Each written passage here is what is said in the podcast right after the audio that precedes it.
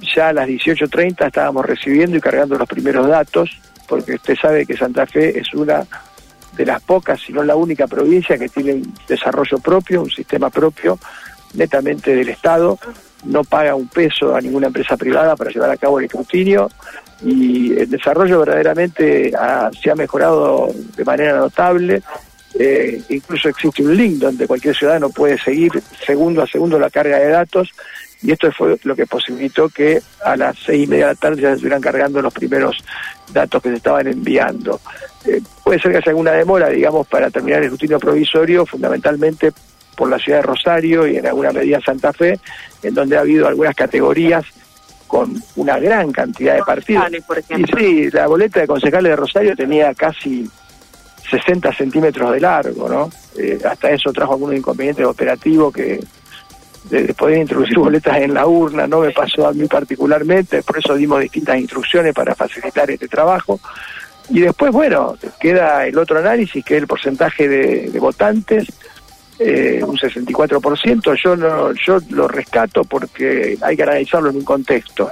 El contexto que vive la Argentina, que vive la provincia, que vive la región, que vive el mundo, es un contexto complejo, complicado, hay una crisis de confianza hacia las instituciones, hay una crisis de confianza hacia la justicia, hay una crisis de confianza de la política y bueno, entonces en ese contexto eh, a veces eso se traduce en que haya una parte de la ciudadanía que eh, decida no participar, digamos, de un acto electoral. Yo confío que esto va a aumentar sin duda en el acto, en la elección general pero también deja un mensaje eventualmente la necesidad de trabajar fuertemente todas las instituciones para tratar de recuperar los lazos con la ciudadanía y de recuperar la confianza de la ciudadanía en las instituciones y especialmente en la política, que es un instrumento tan excelso, tan noble para cambiar en favor, digamos, de la gente las condiciones de vida.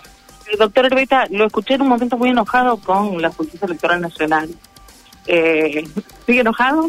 No, no, no, no, yo no estoy enojado para nada, eh, simplemente que, bueno, eh, a mí me llamó la atención porque cuando comencé a indagar el tema, eh, usted sabe que las provincias en general celebran convenios con la justicia electoral nacional a los efectos de la confección de los padrones para pagar horas extras. Bueno, el mundo ha evolucionado, hoy las cosas están digitalizadas, la información que recibe el RENAPER es información de los registros provinciales, civiles, eh, y no me parecía que la provincia tuviera eh, que pagar 5 millones de pesos para tener los padrones, que de acuerdo a la ley electoral nacional son de acceso libre y sin restricciones a los efectos electorales. De modo que, bueno, yo incluso intenté comunicarme con el presidente de la Cámara Nacional Electoral, no, no tuve éxito, pero finalmente la provincia no pagó y las elecciones se llevaron a cabo y los padrones estuvieron y esto pone en evidencia de que, bueno, fue una decisión correcta. ¿Y cómo está funcionando el escrutinio provisorio? ¿Qué, datos tiene hasta ahora? ¿Qué proyección hace en cuanto a horarios? No, no, los datos eh, están funcionando bien, esperemos que no haya ningún incidente, ningún problema.